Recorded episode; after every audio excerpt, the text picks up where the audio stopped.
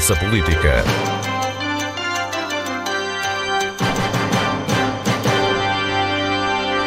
Boa tarde. O Serviço Regional de Saúde tem vivido semanas agitadas e tem centrado as atenções por diversos motivos. O acordo de coligação entre o PSD e o CDS prevê repartição de lugares nas estruturas de topo do Cesarame isso tem causado agitação. O setor tem vivido mudanças, com uma nova direção clínica que hoje tomou posse, liderada pelo médico Mário Pereira e com o um novo Conselho de Administração. Rafaela Fernandes, presidente do Conselho de Administração do Cesarame, é convidada da conversa política de hoje. Bem-vinda à Antena 1.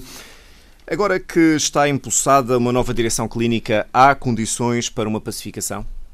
Boa tarde, uh, agradeço a, disponibilidade e, e, e, o convite para o dia de hoje estar cá e um, ehm, farei deste momento uma oportunidade de esclarecer todos os utentes do Serviço Regional de Saúde, que é isso que importa. O, um, ehm, o Serviço Público tem um, ehm, uma organização e uma dinâmica ou melhor, tem uma dinâmica que obriga uma organização diária que nasce uh, desde a organização de cada um dos serviços até à direção clínica e, naturalmente, uh, até à administração, que neste momento ainda é composta por três elementos. Há pouco, quando referia que um, nós temos uma um, nova direção clínica pelo menos o eh, diretor clínico. O que, é que, o que é que nós temos? Isto um bocadinho também para as pessoas perceberem um bocadinho o que é esta lógica de organização que qualquer hospital tem. Toda a gestão hospitalar, toda a gestão, organização de funcionamento da, da, da, do serviço público, numa perspectiva mesmo de lógica de administração, de gestão de recursos humanos, tudo isso incumbe à administração, que tem procurado fazer, o que eu tenho feito neste, nesta minha gestão, é sempre haver uma proximidade com todos os diretores dos serviços, sejam os não clínicos, sejam os clínicos. E uh, estamos a falar de. Vou dar um exemplo concreto para as pessoas perceberem. Nós estamos no início de ano. Uh, nós temos que ser criteriosos na, naquilo que são recrutamentos e temos que saber exatamente o que é que faz falta, porque nós temos a obrigação de garantir que a cada um dos serviços estão os recursos humanos que fazem falta. E esta é uma, é uma, é uma, é uma situação que acontece em termos de recrutamentos novos, como também em termos de subidas de carreira de gestão da carreira de todos os trabalhadores do César Ramos, sejam os médicos, os enfermeiros, os assistentes operacionais, os técnicos superiores, os farmacêuticos, os hospitalares, todos são contemplados nas nossas preocupações. Paralelamente a isto, há um diretor clínico e há um enfermeiro-diretor. Cada um deles com a sua equipa, que está previsto no nosso regulamento interno, até um máximo de seis adjuntos cada enfermeiro-diretor, cada diretor clínico ao longo destes anos um, teve a oportunidade de criar uma equipa que, por sua vez, tem pelouros, que, por sua vez, articula com as FIAs, no caso da enfermagem, com os chefes de enfermagem de cada um dos serviços, no caso da direção clínica, há pelouros que estão distribuídos pelos vários adjuntos da direção e que, por sua vez, também não, não, não trabalham isolados, como é óbvio, trabalham em articulação com os diretores dos serviços. E temos duas situações para, eh, concretas que importa referenciar, que é a existência de um diretor adjunto para o bloco operatório e a existência de um diretor adjunto da direção clínica para o serviço de urgência. Uh, depois a outra divisão, mais ou menos neste momento. Mas, eh, tentando concretizar para percebermos. Para percebermos. Tudo quanto possa ser a organização é quase como se houvesse mini-governos, mini-governanças em cada um dos serviços de cada uma das especialidades. O que faz com que se tenha que afirmar a importância de cada um dos médicos que lá está, nas diferentes especialidades e, obviamente, as respectivas chefias. Porque toda a organização do hospital é de baixo para cima, não é de cima para baixo. Mas com isso está a querer dizer que uh, a direção clínica por si só não, não é tudo? Claro. Portanto, a direção clínica em nenhum hospital do país é tudo. Uma, um diretor clínico tem uma função, como um enfermeiro-diretor tem outra função e todos os diretores dos serviços também, cada um deles tem a sua função e dentro do seu compreende que eles tenham erguido a voz em protesto, pelo menos alguns deles? Eu acho que as pessoas têm o direito de se manifestarem da mesma forma que o Dr. Mário Pereira também até, dando o um exemplo concreto, também teve na oportunidade enquanto profissional eh, no serviço regional há uns pares de anos atrás, uns, uns pares de anos atrás, também teve a oportunidade de se manifestar. Estamos exatamente em pé de igualdade. Eu não vou, naturalmente, eh, aproveitar este uh, momento privilegiado de comunicação com as pessoas para estar aqui a, a alimentar eh, muito mais conversas sobre isso. Uh, agora, eu quero deixar muito claro, uh, eu quero deixar muito claro a minha posição quanto à gestão desta administração com a, a parte clínica. Este Conselho de Administração tem tido a sua porta aberta para uh, uh, reunir com todos os diretores dos serviços, e é isso que nós estamos a fazer. Sejam em conjunto, sejam em separado, para questões que dependem de nós no bom funcionamento dos serviços. E é isso que nós vamos continuar a fazer. Há matérias que nós recebemos, em função daquilo que foi o trabalho da anterior diretora clínica, a doutora Regina Rodrigues, portanto, antes do doutor Vítor Teixeira, que deixou já um, um, um conjunto, de, um, diria um caderno de encargos, se me permite, uh, que no fundo é um conjunto de assuntos que estavam pendentes de resolução. Essa foi a base do nosso trabalho, porque eram assuntos que dependiam da administração, e a partir daí foi possível, durante estes dois meses, ter uma atuação muito construtiva com a direção clínica que se funções hoje. Eh, posso só, por curiosidade para as pessoas, portanto, o diretor clínico, quando é substituído, tem a prerrogativa de nomear os seus seis uh, adjuntos. Eu ainda não tinha, eu ainda não recebi a proposta uh, do Dr. Mário Pereira para os, formalmente para os seus uh, seis adjuntos, mas até o dia de ontem Uh, e ainda que, que, que depois uh, isso venha a ser, se calhar até vai estar a ser concretizado neste momento, mas eu, eu, eu, quando saí, o documento até pode estar em circulação, mas eu de facto não tinha recebido ainda. Mas isto para dizer que uh, o facto de mudar um diretor clínico hoje não significa que haja. Uh, uh, ontem uh, o hospital estava parado e hoje começa a andar. Isso não foi assim, porque também não foi assim na mudança da doutora Regina para o doutor Vítor Teixeira. Portanto, há um andamento e há um funcionamento que já é intrínseco à própria organização, porque a dinâmica diária da atividade também não permite que haja qualquer tipo de paragem.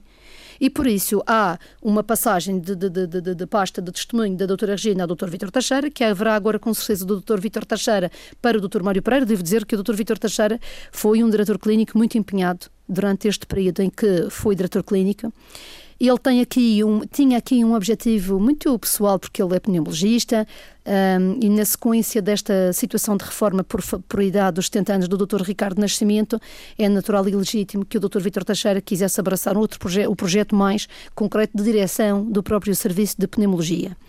E é esse o motivo principal que leva a esta uh, necessidade de substituição, porque não é possível acumular funções uh, de nomeação, ainda que nós tivéssemos tido nestes dias uh, um exercício como interino uh, de responsabilidades de organização, quer da ortopedia, quer do Mas vamos serviço por partes. Ouvindo essa explicação, ficamos com a ideia de que afinal, bem, o diretor clínico não faz diferença nenhuma. Isso também não será assim? Não, não é isso que eu quero dizer. O que eu quero dizer é que para os nossos utentes, para os utentes do Serviço Regional de Saúde, deve de haver uma, um, uma confiança, porque o hospital, cada um dos serviços, está em pleno funcionamento. E isto significa que a direção clínica, na mudança de direção clínica, é uma mudança de, de pessoas, mas o, os serviços funcionam. A direção clínica tem, obviamente, um papel fundamental numa articulação da governança clínica. Tecnicamente, é um órgão técnico, portanto, ele está nos nossos estatutos como um órgão técnico. Já recebeu eh, algum dos pedidos de demissão anunciados, eh, porque presumo que os diretores de serviço, coordenadores, enfim, têm que se demitir à administração, eh, apresentam demissão ao Conselho de Administração? Olha, o que eu sei sobre esse assunto é o que a imprensa tem veiculado. Devo dizer também que uh, a relação que esta administração tem com o, o, os médicos do César Rama é uma relação profícua, é uma relação construtiva em benefício de todos. Partilhamos de um objetivo comum, que é uma melhoria permanente uh, daquilo que é a prestação do serviço regional. E um, tudo quanto possa ser a reação legítima, diria, de todos os médicos e de todos os diretores dos serviços, nesta, neste momento, no dia de hoje, tem um enquadramento e tem um contexto que nós não podemos esquecer.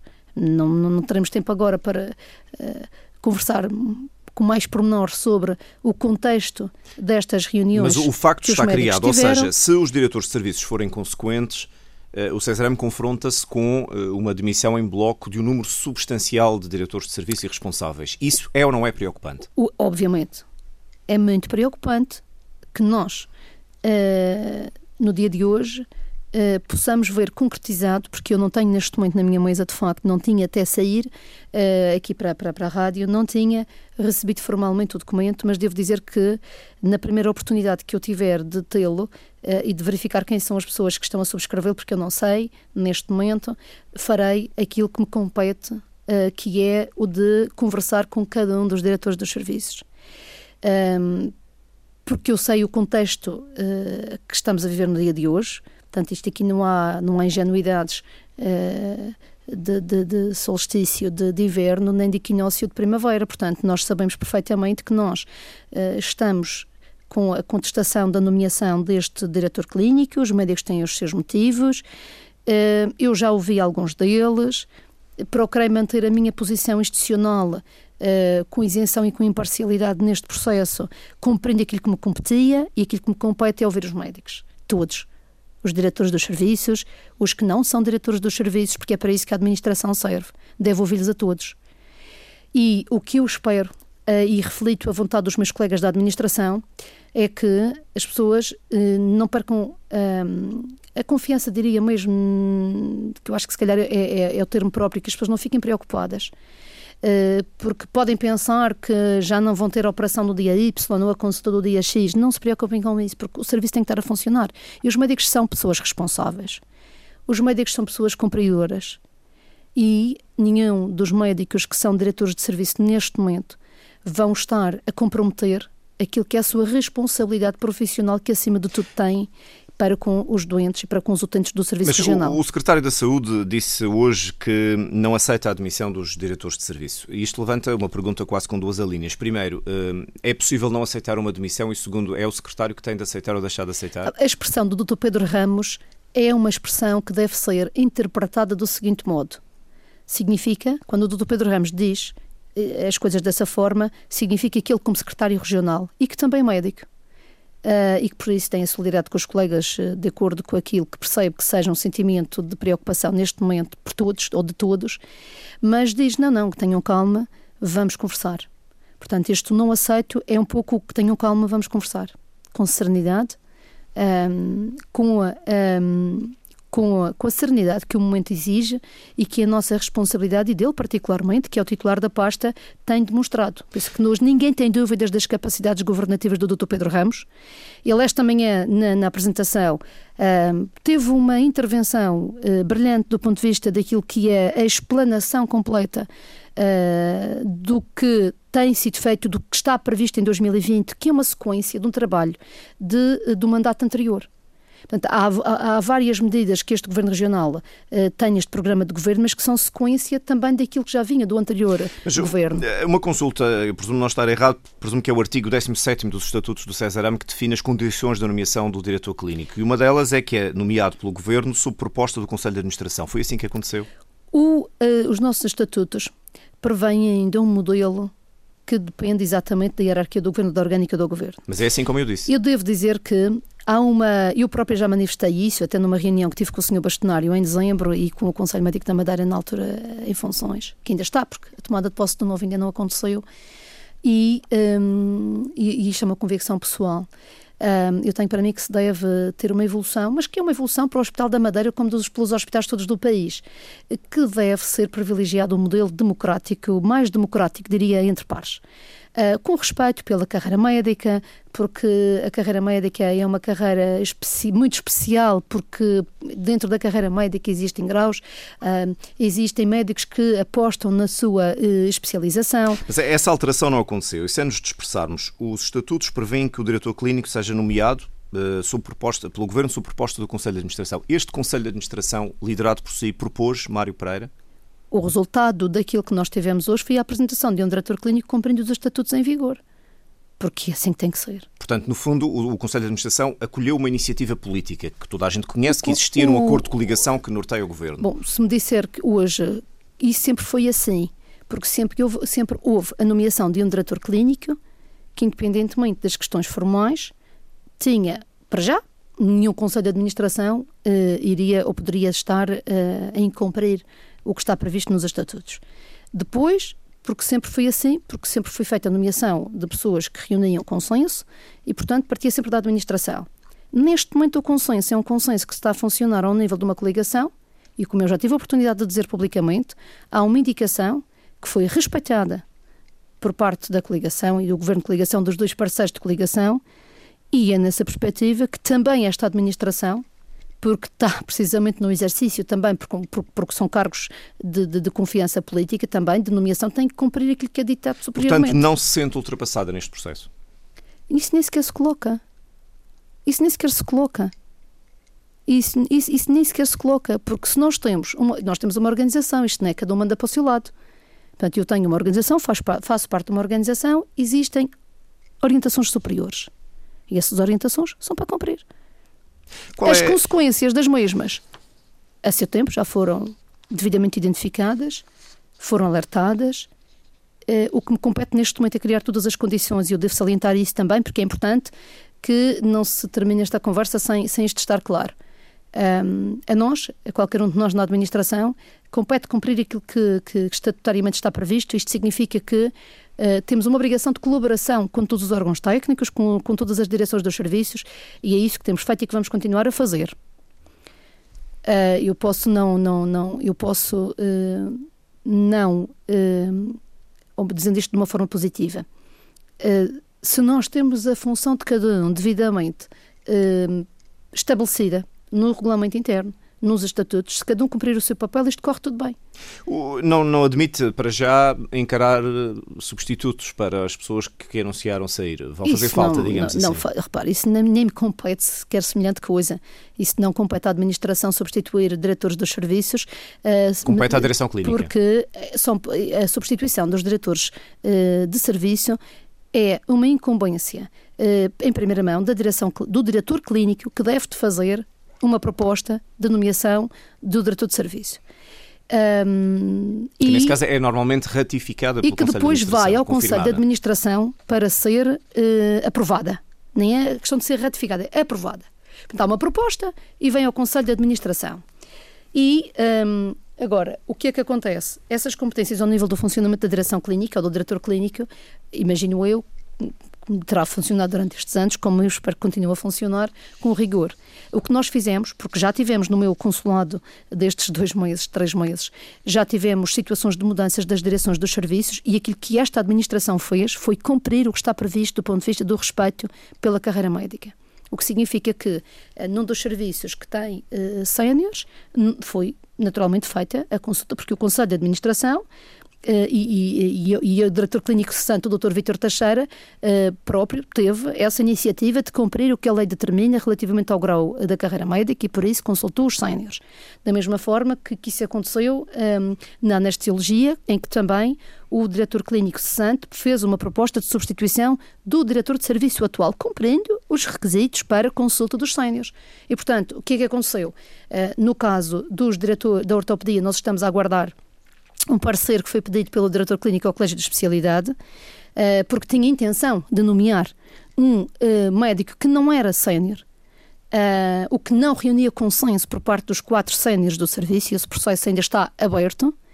E no caso da anestesiologia, nós temos dois anestesistas, apenas duas médicas anestesistas que, são, que são médicas com grau sénior e que um, não podem naturalmente, portanto, não se pode ultrapassar uh, uh, uh, também a consulta dessas duas, como de resto isto foi um exercício que sempre foi feito. Antes de virarmos a página, qual é, como é que classifica a natureza da sua relação com o Mário Pereira? Institucional, como qualquer um dos profissionais daquela casa. Há pessoas que eu conheço porque foram meus colegas de escola, outros que andaram na catequese comigo, outros que já foram colegas porque são juristas e são colegas de profissão na minha vida como advogada. E ele não preenche nenhuma destas outros, categorias? Oh, o senhor Dr. Mário Pereira não andou na escola comigo porque veio para cá, para, explicou esta manhã, que eu nem sabia, que tinha vindo para a Madeira fazer o internato médico, portanto não foi, frequentou as escolas na Madeira.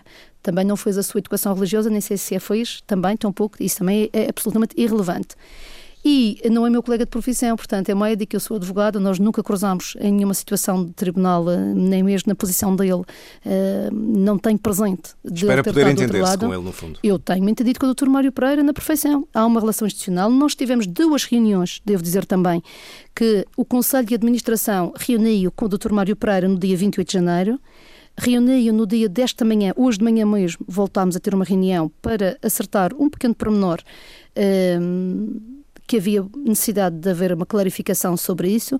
As nossas reuniões são feitas como qualquer reunião em qualquer empresa com a dimensão que nós tenhamos, uh, com acompanhamento de datas, com subscrição das atas daquilo que é discutido na ordem de trabalhos, dentro da confidencialidade daquilo que é o funcionamento normal de, de, uma, de um Conselho de Administração, com a participação, de, de, mesmo com a participação no dia de hoje e no dia de 28 do, do, do, do Tormário Pereira, e é assim que eu farei, eu e os meus colegas da administração, faremos sempre por pautar a nossa conduta de trato profissional, institucional, com todos os profissionais. Rafael Obviamente, Fernandes. com alguns deles eu vou almoçar, porque tenho uma relação pessoal para além da relação profissional. Um, com o Dr. Vítor Teixeira cheguei a almoçar algumas vezes no próprio hospital. Uh, ele ainda me deve um almoço, portanto estou à espera que cumpra a promessa. E, portanto, tive uma excelente relação com o Dr. Vítor Teixeira. Uh, já tive a oportunidade de conhecer a doutora Regina Rodrigues e não vejo, até porque uh, há coisas que são superiores a questões do foro individual e pessoal. Nenhum médico ou nenhum profissional do CRM tem algum queixa ou qualquer uh, situação a apontar por qualquer uh, maltrato por parte desta administração, não acredito que isso assim, uh, pelo contrário, nós temos procurado cumprir um dos principais pilares de atuação que tem a ver com a resolução da situação profissional de todos os funcionários, significa avaliações de serviços, os pedidos de mobilidade intercarreiras, hum, a resposta a pedidos que haviam de várias situações, desde assistentes operacionais aos assistentes técnicos, aos técnicos superiores, hum, às técnicas de, de saúde, agora passarão a farmacêuticas hospitalares com é uma situação que estava pendente para ser resolvida e portanto nós temos procurado resolver todas as situações que estão pendentes porque é essa a nossa função. Portanto, nós não temos essa função principal é de hum, colocar os profissionais do César Ram na posição em que têm que estar do ponto de vista de carreira, é remunerá-los e valorizá-los para se sentirem também motivados de fazerem, por fazerem parte de uma organização Rafaela que não Fernandes, pode falhar. Como é que se ultrapassa o efeito na opinião pública destas semanas de debate em torno da saúde ou da política da saúde, eh, para não chamar politiquice? Olha, eu acho que desde o meu tempo do Parlamento, e eu ainda tenho uma, uma, uma memória desses tempos em que a saúde era tema de, de, de capas de jornais todos os dias e, portanto, nós não estamos a viver nenhuma novidade. A diferença do que acontecia há 10 anos atrás é que hoje temos redes sociais e o bombardeamento de notícias, verdadeiras ou, ou, ou não, é de tal ordem, porque já não é ler o diário do dia seguinte ou o jornal de, do dia seguinte ou ouvir as rádios, porque o que sai, neste momento nós estamos aqui os dois a conversar e provavelmente já existem, uh, uh, poderão existir já comentários nas redes sociais. Sim, Portanto, porque estamos a falar em direto. A é? forma como nós comunicamos hoje em dia é de tal ordem instantânea que a pressão é muito maior. E uh, o que as pessoas têm que. E é um apelo, é, é mesmo na, na posição de, de, de, um apelo que façam a todos os utentes do Serviço Regional, é que devem uh, ficar serenos, uh, porque o que quer que aconteça do ponto de vista de organização, haverá sempre o um empenho, do ponto de vista desta administração, para não haver qualquer tipo de prejuízo. Com os diretores dos serviços, volto a uh, salientar este aspecto. Há um respeito da minha parte, pessoalmente e, institucionalmente, no caso de todos os diretores dos serviços, uh, de todos mesmo os diretores dos serviços, qualquer um dos diretores dos serviços sabe que tem nesta administração uh, total confiança. E, e é por eu considerar que eles sabem que têm absoluta confiança por parte desta administração, que eu acredito que seja possível encontrar aqui um meio termo ao longo dos próximos dias de entendimento com cada um destes diretores dos serviços e uh, acredito que seja possível encontrarmos aqui um, eh, uma resolução para questões que eu sei que estão em cima da mesa e que são questões que merecem ser esclarecidas e eu estarei empenhada um, nesse esclarecimento, na resolução do que houver de compromissos para uh, que estes diretores de serviço sintam um conforto de poderem continuar as suas funções ou de retomarem, no caso de terem apresentado missão. Portanto, o que se está aqui a, colocar, a colocar são questões fundamentais Uh, e, portanto, é óbvio que não é bom e eu espero que não aconteça a concretização da admissão destes médicos, até porque, para além da admissão destes médicos como diretores dos serviços, nós estamos a falar de médicos que são um, que, têm uma, que têm uma experiência, um know-how já como médicos no serviço público que resultará,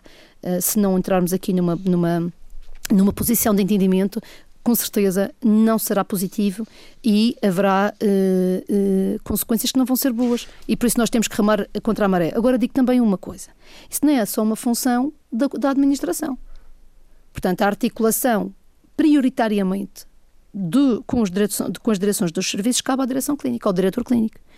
E eu, de acordo com aquilo que eu vi esta manhã, um, na apresentação, ouvi o Dr. Mário Pereira referenciar que um terço dos médicos tem menos de 30 anos, é verdade, uh, o que significa que dois terços têm mais de 30 anos. O que significa que o diretor clínico tem que envolver todos, como ele próprio referiu, mas tem que materializar essa envolvência. E não estou aqui para dar conselhos a ninguém, como é óbvio, porque as pessoas têm, ainda por é mais velho que eu, portanto, com certeza é mais ao contrário. Um, e um, o, eh, o interesse coletivo deve-se sobrepor àquilo que sejam quaisquer questões do ponto de vista individual. É isto que eu acredito. Portanto, há um interesse coletivo uh, comum que as coisas funcionem e um, eu espero que seja isso uh, que, que, que, que, fique acima de qualquer outra questão. A alteração dos estatutos tinha sido anunciada, ficou posta de parte, que previa, por exemplo, também o aumento do número não de membros do Conselho de, de, Administração. Não. Isso não foi posto de parte. A alteração dos estatutos tem, uh, que não incide apenas numa alteração de, dois, de três para cinco elementos, que re, responde aquilo que inicialmente havia, um, que foi, acabou por ser alterado na altura do PAEF, como todos os serviços, portanto, nós vamos aumentar para cinco. Depois há um conjunto de questões que, do ponto de vista formal, vamos aproveitar para rever nos estatutos, coisas jurídicas, como seja a designação do próprio César Ram, eh, a atualização do capital social, ehm, são questões jurídicas de correção dos estatutos, a nomeação do técnico uh, diretor, porque a lei agora determina que seja feito, feita a nomeação de um técnico diretor, ou seja, nós além de termos o técnico, o diretor clínico e o diretor de enfermagem, teremos, o enfermeiro diretor, teremos também um, um, responsável, no fundo, pelos técnicos superiores de diagnóstico e terapêutica, que é uma das é um, é um grupo profissional grande já dentro do César Ramos, e nós faremos essa nomeação, uh, e portanto vamos só fazer aqui esse acréscimo de competências ao nível da, do Conselho de Administração para permitir que isso aconteça também, e, uh, e há pormenores do ponto de vista de, de gestão de recursos humanos que implicava a publicação do orçamento da região para 2020, sob pena das cláusulas terem uh, não poder ser antes. E foi precisamente pela necessidade de esperar que o orçamento fosse publicado, que essa revisão dos estatutos ficou a aguardar esse formalismo. Que avança agora. Sim, sim, sim, sim. O que é que já, já percebemos que o sistema funciona e que todos os dias salvam vidas, há consultas, há cirurgias. O que é que diagnostica como as principais prioridades para já ultrapassadas estas questões de pessoas no sistema propriamente dito, no funcionamento do sistema? Nós precisamos de mais médicos em algumas especialidades e tem sido resolvido com prestações externas. Nós temos médicos que se têm deslocado à Madeira eh, de hospitais do continente e eh, para cobrirem escalas hum, do próprio serviço de urgência, mas também para fazer determinado tipo de intervenções, eh, porque ainda temos necessidade de hum, aumentar o, o quadro, de, de, o número de médicos na Madeira em determinadas especialidades. Diria que a cardiologia é um dos exemplos flagrantes da necessidade urgente que temos de recrutar cardiologistas. E uh, no último mandato uh, foram feitos esforços com procedimentos de recrutamento ortopedistas, também é a mesma história, portanto houve um concurso deserto, nós agora fizemos um concurso novamente, uh, que o prazo acabou dia 10 de janeiro, infelizmente só concorreu um ortopedista, até foi uma moça, uma médica que, hum, que nem é de cá, e, portanto, porque os médicos no continente podem concorrer a estes concursos Mas também. vem com o incentivo que estava anunciado, já está... Os incentivos serão para todos os médicos, incluindo naturalmente estes que agora serão recrutados. Uh, no quadro de necessidades nas várias especialidades, uh, há de facto a necessidade de nós termos, portanto, isso é a prioridade. Nós precisamos de ter mais médicos em determinadas especialidades e a evidência são as prestações externas. Por outro lado, temos também as horas extraordinárias de alguns médicos para comporem as escalas, sob pena de também não termos funcionamento, o que evidencia também essa necessidade de recursos humanos. E depois uh, há uma questão fundamental também ao nível dos recursos humanos que não podemos esquecer, que é a subida dos próprios médicos em termos de grau, porque há muitos médicos em condições de passarem a séniores e essa também eh, uma prioridade desta administração já para 2020 para podermos ter uma distribuição proporcional daquilo que é possível em 2020 de vagas para permitir que os médicos que neste momento já estão no César Ramo possam eh, passar a séniores. Fala-se muito das listas de espera, mas também se fala, se tem falado nestes dias, de obras no bloco pronto, operatório. Deixe-me fazer o paralelo com a questão de, de, das listas de espera. Na consequência do que eu estava a dizer, é óbvio que esta preocupação eh, prioritária em, no aumento do número de médicos é crucial para nós podermos responder às necessidades que temos ao nível das listas de espera. Claro que é um programa específico nas listas de espera na recuperação de cirurgias, também na parte dos exames, e, um, mas os médicos também precisam de descansar. De resto, é obrigatório os tempos de descanso também. Portanto, nós temos necessariamente que ter mais médicos, porque, por, por, por outro lado, também temos uma pressão sempre cada vez maior da parte de pessoas que procuram serviço regional, até porque hoje temos oferta de especialidades e conseguimos responder a situações que não há muitos anos atrás as pessoas tinham que ir todas para Lisboa. E, portanto, nós temos um serviço regional com uma resposta muito mais complexa, o que significa que temos também que ter mais médicos precisamente porque temos mais resposta em várias áreas, com o benefício das pessoas não terem que fazer deslocações para Lisboa para outro ponto do país não se, se, paralelamente devemos ter sempre uma articulação também com os outros hospitais, precisamente porque precisamos de médicos que muitas vezes nem sequer temos no sistema regional, ou seja, nem temos no setor privado, nem temos no setor público, implicando por isso mesmo o recurso a médicos que vêm... Vai haver obras no bloco operatório, melhoramentos no bloco Sim, operatório. Isso vai, vai atrasar, digamos há assim, um, a recuperação das, das, das, das, cirurgias? Há uma programação, portanto, nós começámos em dezembro com essa, eu, eu recebi, lá está, essa foi um assunto pendente que vem já do anterior mandato, um, essa obra é da inteira responsabilidade da SEREI, da Secretaria Regional das Obras, uh, de Equipamentos e Infraestruturas. A equipa da SEREI responsável teve, já com a equipa do uh, César Ram, a apurar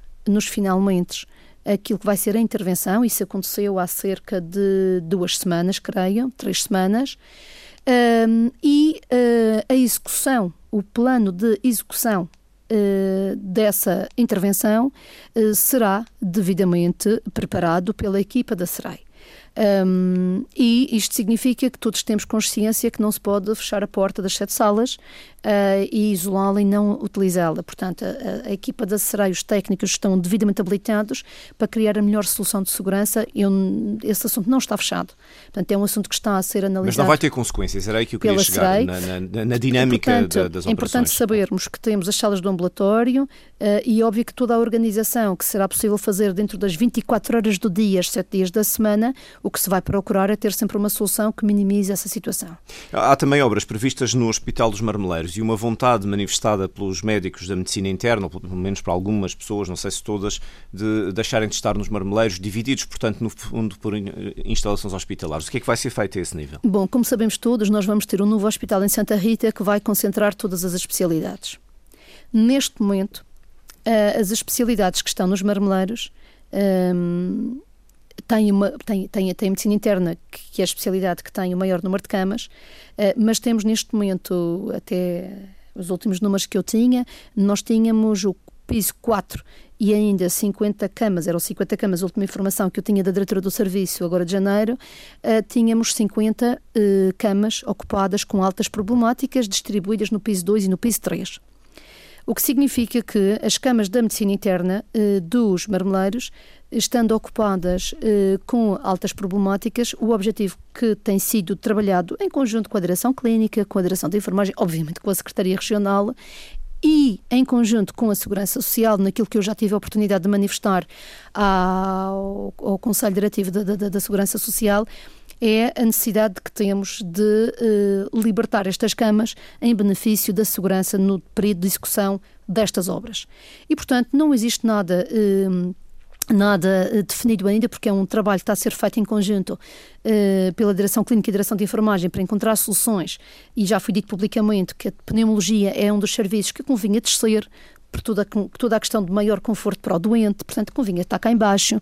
A medicina interna tem uma vantagem de estar aqui juntamente com as demais especialidades, porque os médicos internistas são fundamentais na organização do serviço de urgência, no apoio às outras especialidades, e por isso eu, aquilo que sei, é que esse trabalho está a ser feito em função daquilo que são disponibilidades do Hospital Nélio Mendonça, também nunca esquecem da necessidade de a conciliarmos com as exigências da realização de uma obra nos marmeleiros, porque o que esta administração não quer é uh, que hajam doentes e que hajam profissionais no meio de um estaleiro. Até, até 2025 é a data mais otimista para a mudança para o Hospital de Santa Rita. Uh, vai ser preciso fazer mais obras, muitas obras, poucas obras na, nas diferentes instalações do Cesarão?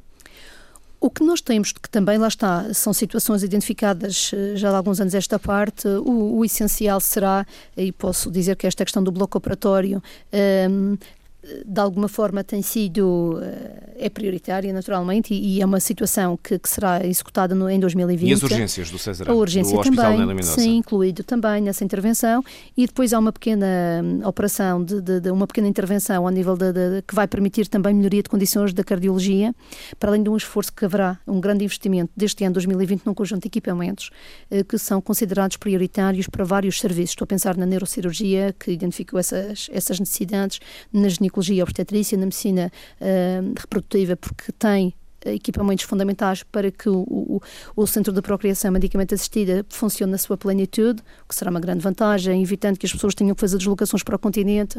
E por isso o plano, o, aquilo que se pretende em 2020, uh, eh, é uma continuidade daquilo que são já.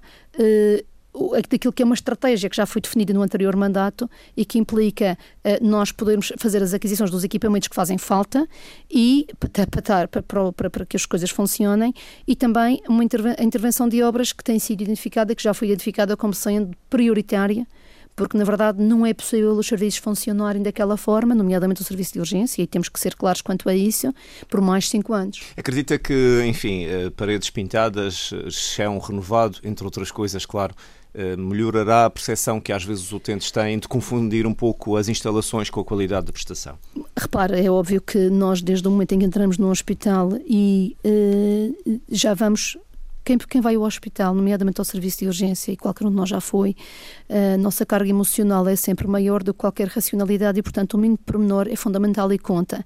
E eu tenho pedido que se procure manter eh, o espaço com alguma organização, nomeadamente em termos mesmo própria organização dos espaços de, de estacionamento, há todo um conjunto de pormenores que um, deixar um doente na urgência, uh, logo à porta da urgência, é óbvio que é fundamental e, portanto, isso não pode acontecer se não conseguir chegar até lá.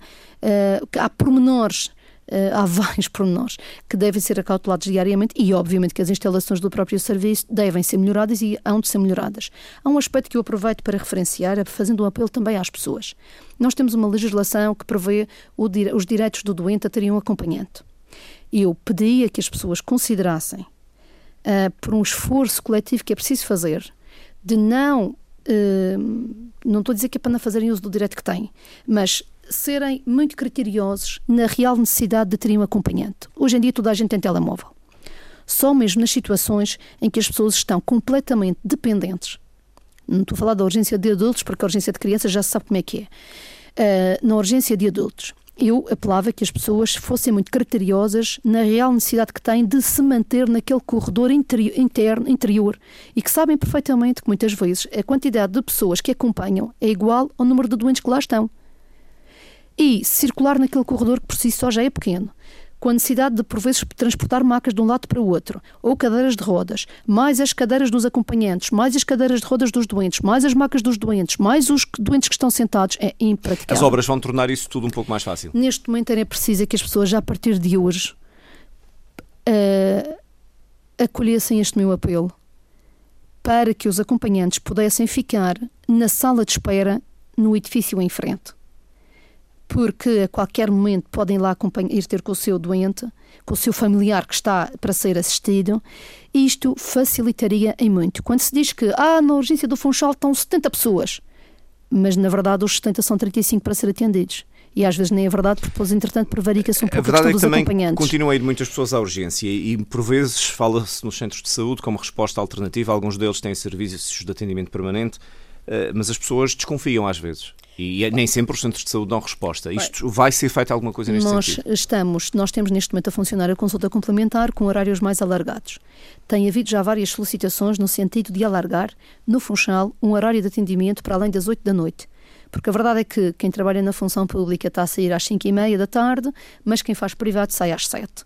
Ou sai às 7 e meia ou sai às 8. E um, Na verdade, nós não temos no Conselho do Funchal uma resposta de serviço de urgência, como têm os outros conselhos. E uh, a pressão grande, e há um trabalho que se, está, que, está a fazer para tentar apurar a origem de, das pessoas que vão ao nosso serviço de urgência no Funchal no período das 8 à meia-noite, para percebermos e equacionarmos a necessidade de ter um serviço de urgência no Funchal. No fundo, seria pegar nesta consulta complementar que nós já temos e alargar mais uma hora ou duas neste período agora de maior pressão que é o pico uh, da, da, gripe. da, gripe. sim. Que ainda não foi atingido. Uh, felizmente nós estamos com, com, com, com, com a situação controlada. Devo aproveitar também para, já agora, uh, nós temos tido o registro de situações de meninos com gripe A, eu sei porque fiz, um, fiz em articulação com o Instituto de Administração da Saúde, penso que já no dia de hoje terá sido enviada uma, uma nota informativa à educação para circulação às creches, às escolas, precisamente para eh, desmistificar um pouco aquilo que é eh, a gripe A. Uh, porque eu também tenho crianças e, portanto, eu sei que qualquer situação uh, toca, toca logo a campainha e é natural que os pais fiquem muito preocupados e muito aflitos e uh, essa informação, que eu até farei por disponibilizar também no site do César Rama, é uma informação para permitir alguma, uh, alguma informação maior. O que é que aconselha aos pais e, uh, podem, podem os pais que, confrontados com esta situação e na articulação que queremos que tenham connosco, podem perfeitamente contactar os nossos serviços. Se a informação que vier a ser distribuída pela, pelo Instituto às escolas não for suficiente, mas eu próprio também farei por verificar se há necessidade de mais alguma informação nós estamos disponíveis para ir às escolas, aquelas que tiverem interesse, as creches particularmente, sejam privadas ou do setor público, eh, os responsáveis que me tiverem a ouvir, se considerarem que é oportuno, solicita-se que a equipa responsável faça essa deslocação à escola e preste todos os esclarecimentos diretamente aos profissionais que estão nas escolas ou mesmo à, à, à comunidade de pais. Nós estamos disponíveis Mas para são isso. São alguns casos apenas ou há motivo para uma atenção redobrada? A gripe A é mais uma gripe, portanto, não há. Repare, é Mas normal. sempre mais do que a gripe normal, repare, dita normal a gripe normal também preocupa. Portanto, é tudo um problema de preocupação em qualquer situação. Não se pode desvalorizar estas situações e por isso é que nós estamos disponíveis para fazer essa um, hum, deslocação às escolas, às creches, digo, se, por maioria de razão é, é, mais, é mais complicado porque são crianças mais pequenas e nós estamos disponíveis, basta contactarem os nossos serviços diretamente com o Conselho de Administração para depois pedirmos para fazer essa deslocação e articulação com o Instituto de Administração da Saúde. Rafaela Fernandes, muito obrigado por ter vindo a esta conversa política na Antena 1 com a Presidente do Conselho de Administração do Serviço Regional de Saúde. Voltamos de hoje a uma semana. Boa tarde.